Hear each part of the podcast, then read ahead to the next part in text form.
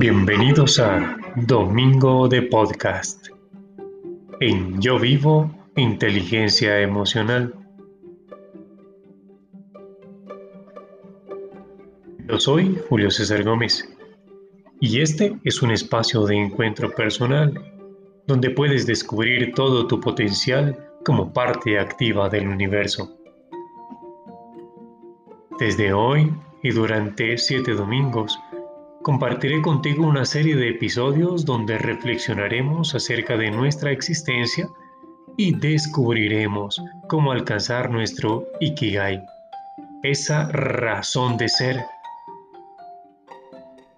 Apoyándonos en las enseñanzas de una de las grandes obras de la literatura.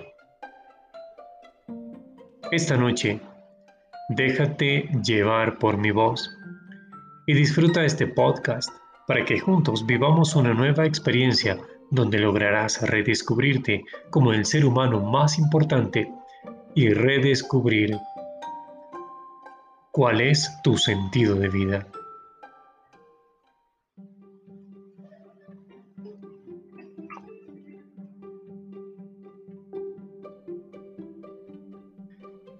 En este tiempo en el que nos encontramos, donde nos hemos dado cuenta del cambio que el mundo está teniendo, es el momento preciso para retornar a tus inicios, a tu origen. Si el mundo se detuvo para reorganizarse, para volver a su punto de partida, ¿por qué tú no puedes hacerlo?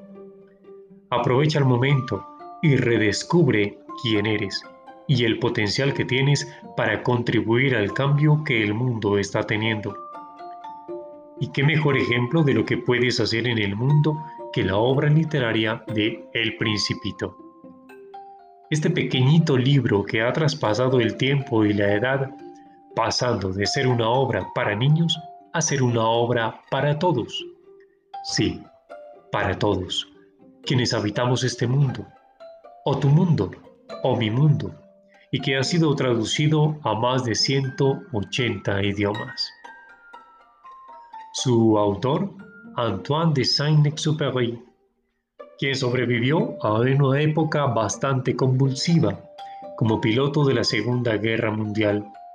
Su tragedia, que al final dejaría de serlo, sucedió cuando intentaba romper el récord de velocidad en el desierto del Sahara, según narra en su obra autobiográfica Tierra de Hombres. Después del accidente, y como los mapas que tenía eran muy antiguos, él y su copiloto se perdieron en medio del desierto.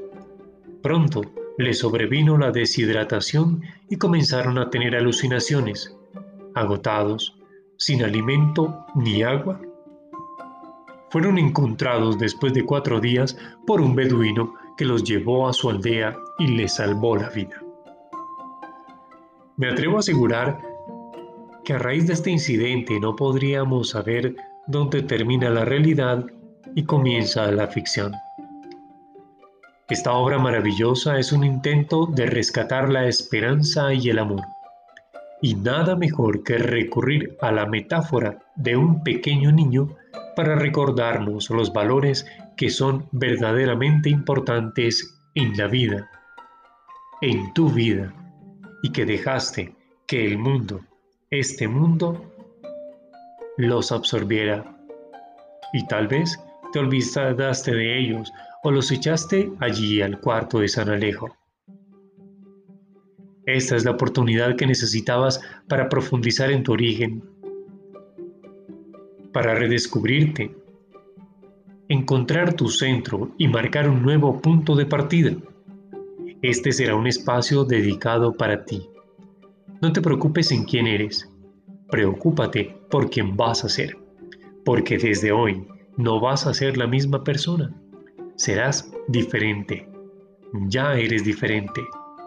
Hoy has descubierto un nuevo punto de vista de ti mismo, de ti misma y de los demás.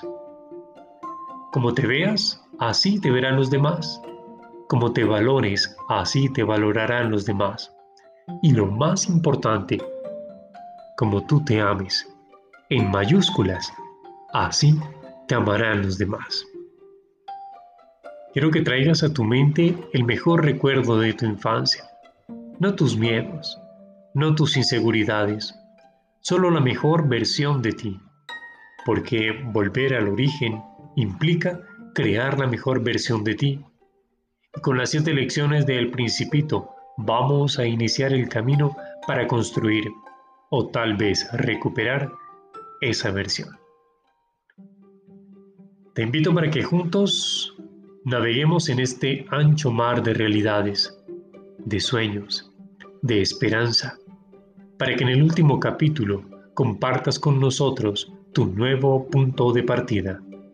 Cree, vive, sueña, confía, espera, como cuando ese niño o esa niña soñaban con ser ese superhéroe que venía a salvarnos de la catástrofe. Así que sé tu propio superhéroe, porque tú lo eres para mí. Por eso, el próximo domingo empezaremos a descubrir las siete grandes lecciones que deja para tu vida el principito. Gracias por acompañarnos, gracias por escucharnos, pero gracias, mil gracias por darte la oportunidad de aprender hoy algo nuevo en tu vida. Feliz noche. Esto fue Domingo de Podcast en Yo Vivo Inteligencia Emocional.